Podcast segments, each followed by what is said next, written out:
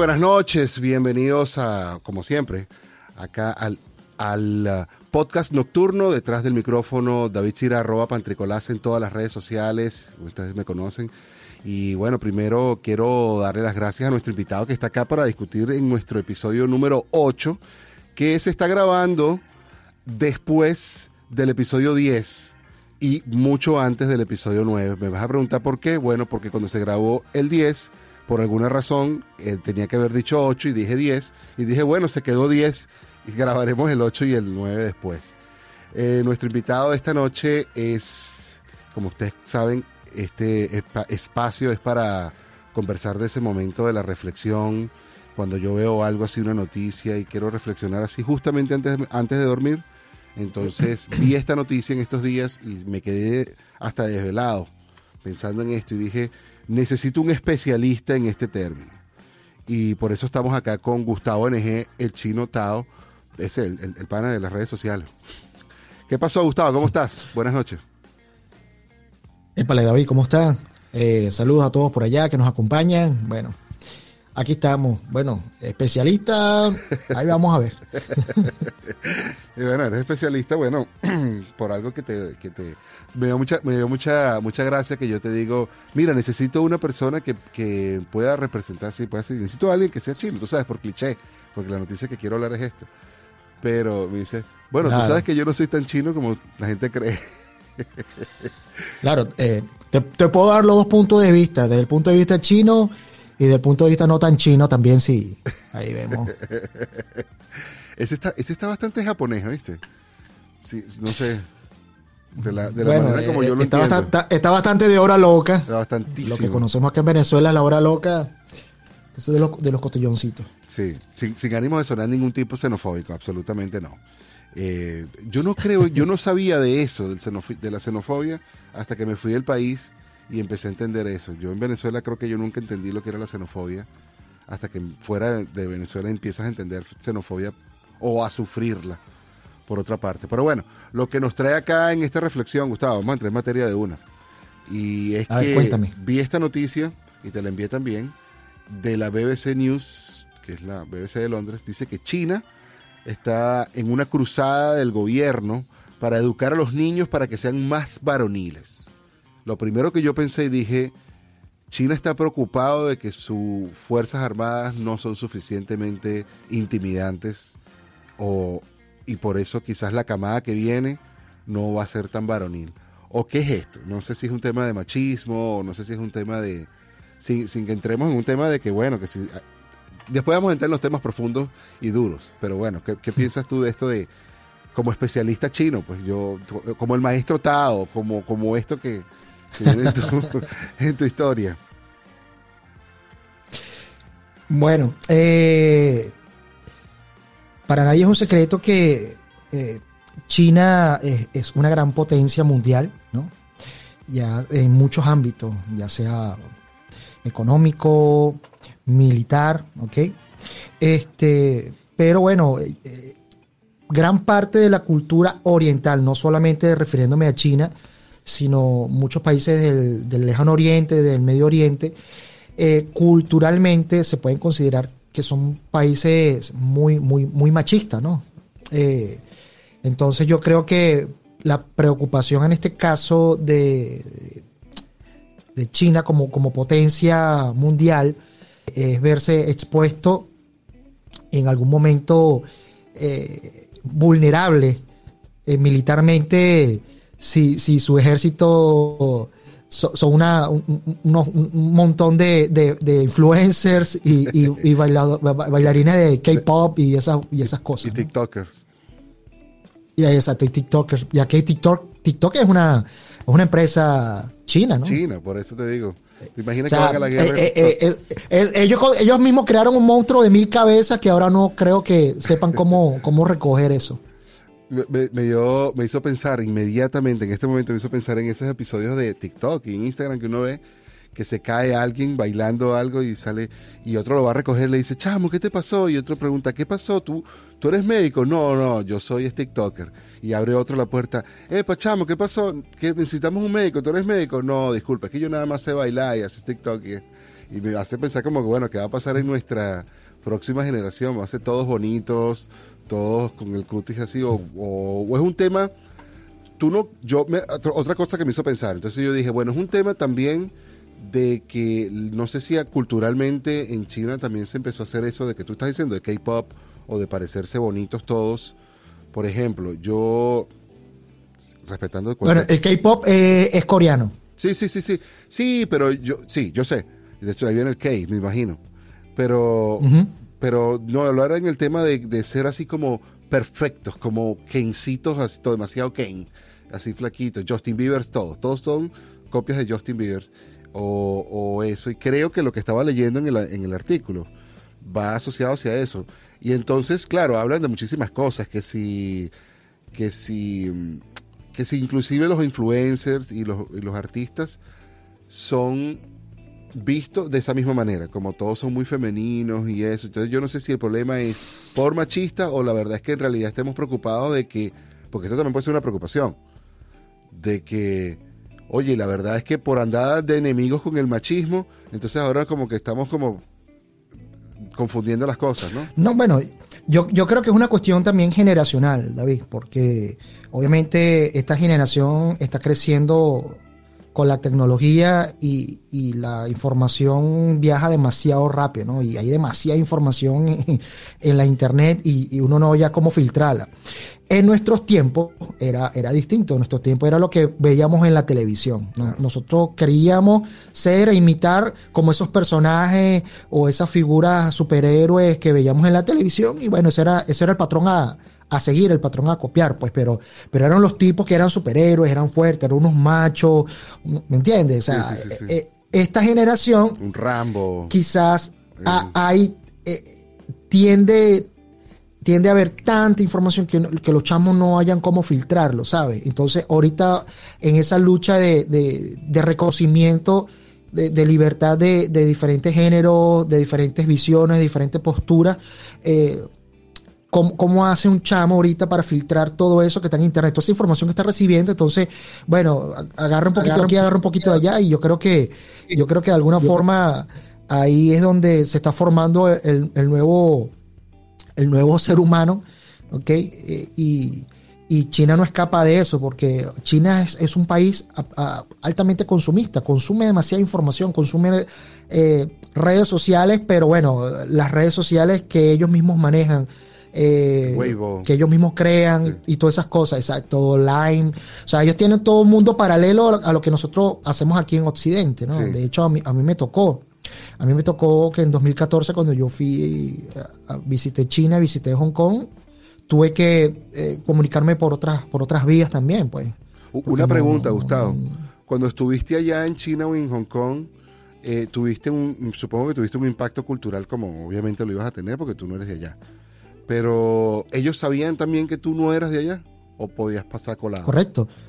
No, no, no, correcto. O sea, eh, quizás para mí no era no fue tanto un choque cultural porque, bueno, eh, de alguna forma yo acá, eh, mi mamá ha mantenido ciertas tradiciones, ciertas cosas, nos cuenta, y por lo menos la gastronomía no, me afectó tanto.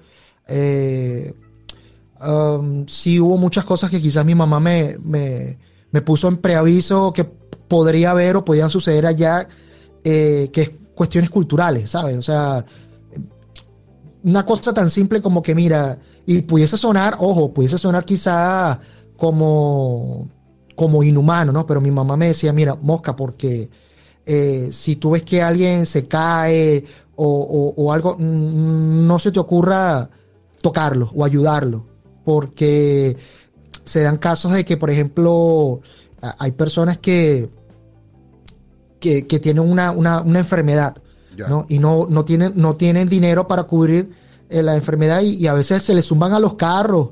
¿Me entiendes? Para que el carro lo atropelle y bueno, y, y tú me atropellaste, ahora tú me tienes que pagar mi, mi, mi, cuestión médica. Entonces, eh, si, si, alguien se cae y yo voy a ayudarlo, ¿no? Porque es el instinto humano de ayudarlo pero resulta que después esa persona me va a denunciar a mí porque, bueno, porque yo lo lastimé y ahora yo tengo que pagarle su, su tratamiento médico. Entonces, ese tipo de cosas suceden, ¿no? Eh, entonces, bueno, para mí fue un choque porque aquí en Venezuela alguien se cae y uno inmediatamente va, va a auxilio, a ayudarlo, ¿no? Mi mamá me, decía, no, mira, tienes que tener cuidado con ese tipo de cosas, o, o allá también hay muchas cuestiones que quizá ah, tú vas a, un, a, un, bar y, te pueden drogar para quizás para sacarte los órganos, y ese tipo de cosas pueden suceder, ¿no? Pero, pero bueno, eh, eh, es una cuestión cultural también allá que la gente es un poco desconfiada. Eso, que cuando ven a los chinos aquí que, el chino es desconfiado, eso no es que es aquí en Venezuela, eso sucede allá también. Se lo trae fábrica. Oye, sí, sí, es algo que yo lo he visto aquí también. Y me ha llamado la atención. No, sí, los, chinos, los chinos son muy supersticiosos. Ok, ok, es un tema. Y, también he visto que, que tienen un tema del juego, ¿no? Hay un tema como para jugar bastante... Sí, los, chinos también tienen, tienen un tema con, los vicios del, juego, ¿no?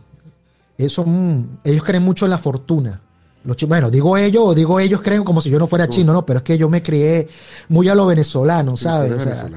yo, yo, yo, me recuerdo que soy chino es cuando me miro al espejo y ahorita cuando me veo a la cámara, pues, pero, pero realmente eh, yo, yo soy muy criado a la cultura venezolana. Eh, los chinos, ellos creen mucho en la fortuna y en ese tipo de cosas y, bueno, obviamente eh, con los juegos, el juego de azar, ese tipo de cosas les encanta, les encanta. Yo digo que los chinos a veces son muy, muy viciosos. Sí, sí. Yo sé, mira, te voy a decir algo. Al lado, justamente al lado de mi casa, hay un, centro comercial don, que es centro comercial así como diríamos en Valencia, el centro comercial profesional Avenida Oliver. Eh, un Chinatown. Un Chinatown. Eh, o sea, yo vivo en el Chinatown. Yo, la verdad es que siento gran admiración por el pueblo chino. Yo pienso que son un pueblo luchador y hasta ahora han progresado de una manera, yo te digo que hasta calladito. Y ahí han llegado a donde hayan llegado. Y donde sea que uno anda, hay un chinito ahí, está ahí poniéndole, poniéndole. Y no importa lo que está haciendo, cuando sale se monta en un rolo de carro buenísimo y y tú te das cuenta que lo que, lo, que ha hecho es trabajar. Y eso es, que es admirable, la verdad es que sí. Em, pero pero voy a volver claro claro lo, claro claro eh, eh, eh, disculpa que eso que tú comentas de que de que por lo menos aquí en Venezuela vemos no que un chino llega con una mano una mano adelante una mano atrás y a los pocos años ya tú lo ves con un rolo de negocio una tremenda camioneta y, todas esas cosas pero es una que que lo traen como como es como un chip, ¿no? Que, que lo traen de allá de, de, fábrica, porque, o sea, hay tanta gente allá, hay demasiada competencia. Entonces, cuando, cuando llegan acá, eh, digamos que aquí lo que llegan y lo único que ven son oportunidades. Claro. Entonces, por eso que, bueno, y, tiene su forma también, o sea, tiene su, su, su mística y su cultura eh, de cómo, cómo llevar el trabajo. Eh, son disciplinados. Eso, eso es una de las cosas importantes de la cultura oriental, son súper disciplinados. En particular, el, sí, el asiático oriental es disciplinado. Y le ha tocado también, ¿no? ha tocado fácil en ninguno de los momentos de la historia. Yo creo que en el caso de los venezolanos y los americanos del sur, no nos hemos metido nunca históricamente en ningún problema más serio allá de, bueno, del innombrable y del innombrable del bigote y también de las ciertas dictaduras que hemos tenido, pero no hemos tenido esas guerras mundiales ni ese tipo de cosas. Porque estábamos cómodos, ¿me entiendes? Estamos cómodos, estamos tranquilos. No, nos metemos con nadie para que no se metan con nosotros. Así es. Y bueno, la pasamos, la pasamos bien y no, nos dio por ahí.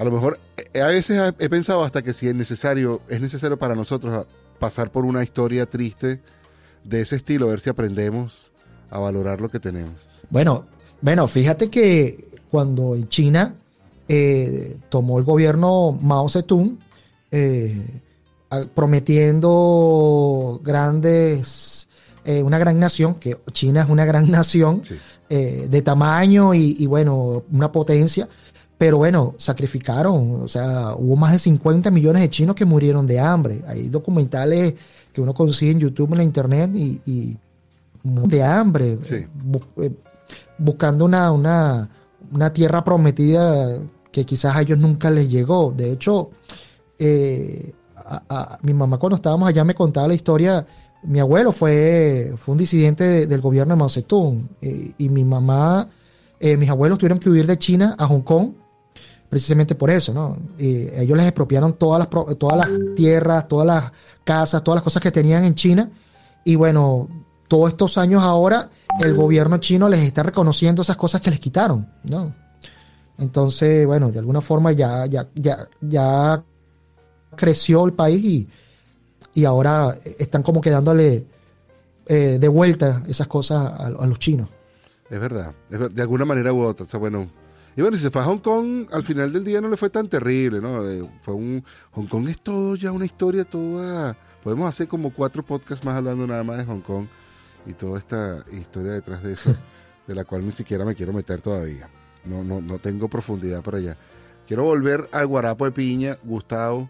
Y es que entre otras cosas, lo de, lo de la noticia que estábamos conversando, tratando de aterrizarte para allá otra vez es en el tema deportivo, también lo toca la noticia. Dice que básicamente eh, todo empezó porque el, el, presidente de la Asociación de Fútbol, o sea, de soccer, de fútbol, fútbol, lo que todo el mundo conoce por fútbol, eh, yo no sé, en este país tú dices fútbol y te preguntan otra cosa, pero del fútbol, como todo el mundo lo conoce, eh, dice que nunca van a ser una potencia en el fútbol con estos hombrecitos así tan, tan femeninos.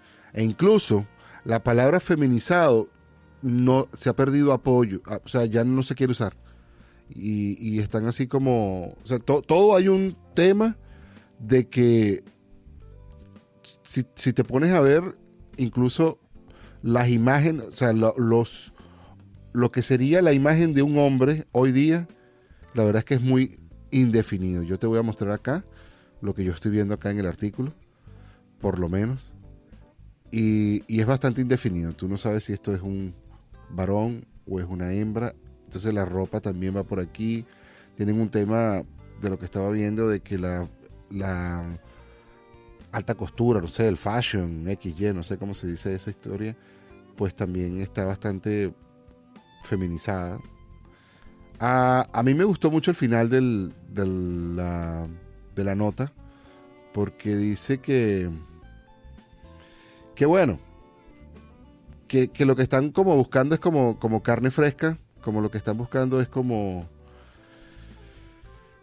No sé ni siquiera cómo, cómo, cómo pensarlo. No sé si es un tema de machismo o es una preocupación, pero yo pienso que si hay, a mí realmente me está preocupando esto a nivel mundial. Yo sí creo que hay como una debilidad o, una suavización de las cosas. No sé si son malas o buenas. No sé si me preocupa en buena manera o me preocupa en mala manera.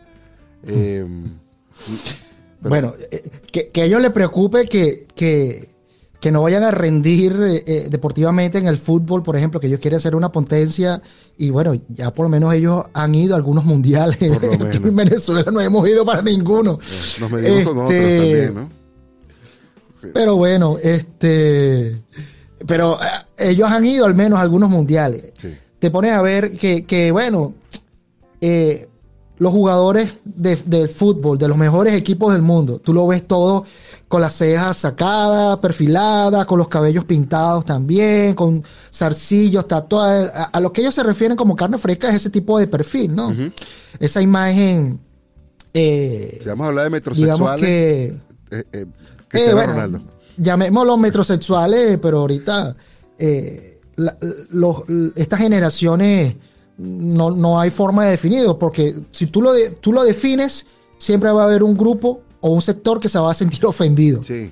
Entonces, por eso es que yo no, yo no hayan una forma de cómo, cómo, eh, cómo definirlo, porque si, entonces si los llaman que se ven afeminados, entonces van a salir grupo de los afeminados a sentir que se sienten ofendidos porque, bueno, está sexualizando la cosa. Entonces, si que es machismo, entonces eh, ese es un rollo de estas generaciones que están todos sensibles a, lo que cuando te refieres a un grupo siempre van a sentirse ofendidos.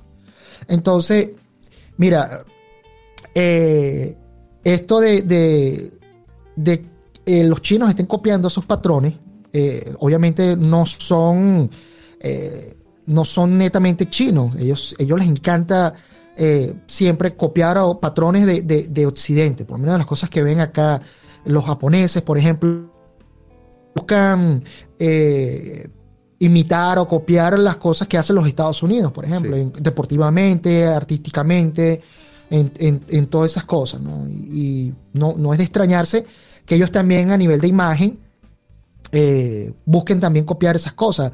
Los coreanos son los que van más adelantados en ese perfil En todo. eh, de la foto que por lo menos que, que- que me mostraste, ¿no? Sí. Lo- Los, los chinos sí son un poquito más cerrados en ese aspecto, pero eh, no puedes controlarlos a todos, son demasiados. Sí, sí, sí, sí. Tuve la oportunidad de estudiar con coreanos, con chinos y con japoneses aquí en California. Y vi las tres nacionalidades probablemente más importantes. Y te voy a decir algo. Mm, El concepto que uno tiene del chino hoy día ya no es el mismo chino en China. O sea, lo que este muchacho y los, los amigos que tengo de China, yo, yo tenía un concepto de China como todavía una- un país pobre o pseudo pobre o en una clase social. Y no, no, o sea, No. estamos hablando del verdadero siglo XXI. Estamos hablando de... Que era, que, era de lo, de lo que te estaba comentando que pasó con mi mamá. A mis abuelos cuando les, les- les quitaron todas las propiedades y las cosas en el gobierno Mao Zedong, ahora que, que el- que el gobierno de China económicamente está súper, súper bien, súper estable, ahora le está re- re- eh, eh, reivindicando esas cosas a, a esas familias. O sea, imagínate, más de quizás 50, 60 años después, es que ahora le está reconociendo esas cosas y, y lo está indemnizando. imagínate. ¿no? Entonces, bueno, sa- están sacando cuenta, bueno, en esa época te quitaron una casa eh, y un terreno eh, equivalente a, a X cantidad de yuanes. Bueno, te lo vamos a, te lo vamos a, a indemnizar ahora. Ah, mi abuelo nunca vio eso. Claro, claro, pero Entonces, ¿Alguno de ustedes lo recibió? pero ya no, o sea, pero ya son- es, un, es un- es un país inmenso. O sea, eh, hay zonas donde hay pobreza, obviamente. o sea, Claro. eh, pero, pero ha crecido muchísimo. Sí, sí, sí, sí, sí. Bueno, y también otras cosas, ¿no? También a, cuest- a costa de otras cosas y otras prácticas bastante como cuestionables, como el exceso del trabajo y eso, que era lo que te estaba hablando de anteriormente del 996, de los de, de esa cultura que también se eh, eh, comenzó con la industrialización de que la gente trabaja desde las 9 de la mañana, 9 de la noche, seis días a la semana y bueno, los domingos a lo mejor también tendrán más trabajo, trabajo que se llevan para su casa. Eh, no sé si, si es algo, y ahorita ya estamos cerrando el programa, pero solamente la última reflexión que me quedó.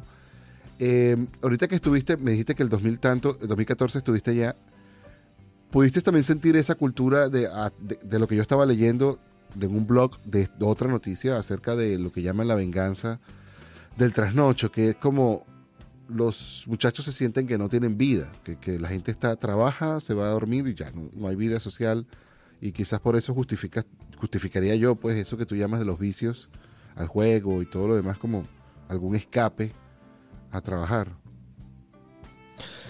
Sí, a- a- ahí hay un movimiento que, que he visto cosas que como que buscan romper esos patrones tradicionales. De hecho, lo vi más en las parejas jóvenes eh, que no quieren tener hijos. O sea que siempre hay- ha habido un tabú de que no, que en China el comunismo no te deja tener más de uno o dos hijos, que no sé qué.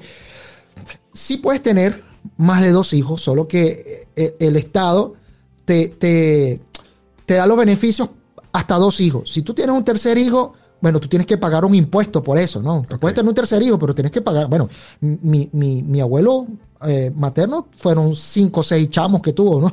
Entonces, Pero si hubo un, Pero momento, ya, sí apar- hubo un momento donde existió eso, donde, donde sí, sí, claro. uno por cabeza, uno por pareja. Eh, o hasta dos. Ya, crea, ya el, el adicional tú tenías que pagar un impuesto y, y el gobierno te lo reconocía para los beneficios, ¿no? Eh, educación, salud, ese tipo de cosas. Pero bueno, eh, sí, sí me llamó mucho la atención es que las parejas jóvenes no buscan tener chamo, sino que prefieren tener un perro, Sí. criar, criar un perro un gato. ese tipo de cosas, ¿no? Entonces, bueno, eh, ahí se puso de moda todo este tema de, de comprarle eh, ropita a los perros, sacarlos a pasear, llevarlos a peluqueros, o sea, eh, tratarlos como un niño. Entonces, ese tipo de cosas eh, que para nosotros son bien freak aquí, ¿no? Son, son bien locas, eh, para ella se convierte en una normalidad. Eh, a mí siempre, aquí en Venezuela me decían, no, yo nunca he visto un, un chino, un chino homosexual, un chino gay. Bueno, yo en realidad tampoco había visto nunca un chino gay. Allá sí los existen, sí los hay, ¿no? Claro, como todo, Pintados con los pelos, como tú los quieras, pero sí existen. Entonces, pero bueno, eh, eh, allá los jóvenes van siempre buscando como romper esas reglas, esos estereotipos tradicionales también, ¿no? Hacerse sentir. Sí, sí, sí, sí, sí, bueno, como todo. A mí siempre me ha llamado bastante, por eso como te decía, eh, con admiración la cultura. Me gusta muchísimo la comida china, creo que es mi favorita de la, de la comida foránea de Venezuela. La china creo que hay, sitios incluso que me parecían que eran como que esta es la comida real, pues la cantonesa. Eh, comida venezolana china, incluso aquí en Estados Unidos hay comida china venezolana, que es para nosotros los venezolanos que tenemos ese tipo, eso que tú haces, pues ese arroz especial que tiene una manera de ser que ustedes hicieron, bueno, la, generación de chinos se, se hizo en, Venezuela y hizo todo eso. Bueno, hermano, em, estamos ya, bueno, encaminando, aterrizando el avión. La idea es que darte las gracias también por habernos conversado un poquito de tu experiencia asiática. Y te quería comentar, solamente de manera de cierre, em, ¿cómo va esto del año del buey? ¿Qué expectativa tienes tú de esto o, no tienes ni te importa en absoluto? Er, er, eh, de broma me enteré que fue el 12 de febrero que inició el año del buey. En realidad, ahorita este, no, es porque no le, no le presta atención, pero realmente en esta oportunidad sí ha pasado tan desapercibido que aquí en Valencia, tú sabes que siempre en, Valencia, Venezuela, donde siempre se hace una gran celebración, se lanzan cohetes, este año no hubo absolutamente nada, pasó por debajo de la mesa. Este, bueno, este, en realidad no hay mucha expectativa porque con este tema de la, de la pandemia, cualquier cosa puede pasar. Entonces uno hace planes y cambian de la noche a la mañana. Es verdad, ¿esto fue a causa del COVID o a causa también? Yo creo que la situación ya país está cambiando, ¿no? Ya Venezuela está en... Parece, parece, tengo la sensación que como que, ¿sabes? Cuando el planeador cae en el agua y empieza a rozar el agua y entonces dice, bueno, o levanta o se estaciona, pero parece como que estamos en esa situación, ya como que ya no vamos más para abajo. Bueno, sé qué dices tú, yo no estoy allá. Bueno, yo, yo creo que por lo menos los que estamos acá, de alguna forma nos hemos como acostumbrado, ¿no? a, todas las cosas y, no nos sorprende ya nada. claro, claro. Lo que pasa es que lleva, eh, una, una temporada que llevamos tanto palo, ¿ok? O sea, tantas cosas que ya dijimos basta ya, o sea, no quiero saber nada de eso. Cada quien anda concentrado en lo suyo y bueno, cada quien hace sus planes y, ahí vamos viendo, como vaya viniendo, vamos viendo. Así es. Bueno, brother, espero que todos los planes que tengas adelante te sigan saliendo bien, éxitos con, con, con Quinchangó, hay que decirlo.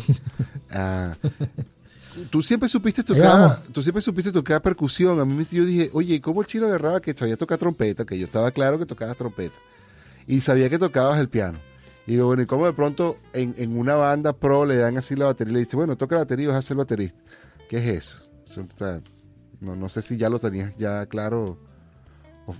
No, no, bueno, eso, eso fue algo que el mismo proyecto demandó en mí. A mí me, a mí me contactaron para ser el productor y director musical del tributo a Blanquito Man, que iba a ser Quinchango, Negrito Man. Me dijo, mira, yo quiero que tú me armes el, proyecto para rendir el tributo a mi hermano.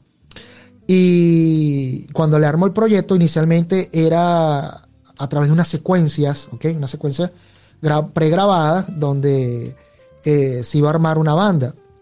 Pero eh, él me dijo, yo quiero que tú toques. Ajá, pero que, puedo tocar yo, por lo menos si yo soy tecladista y Negrito Man es el tecladista, King Chango.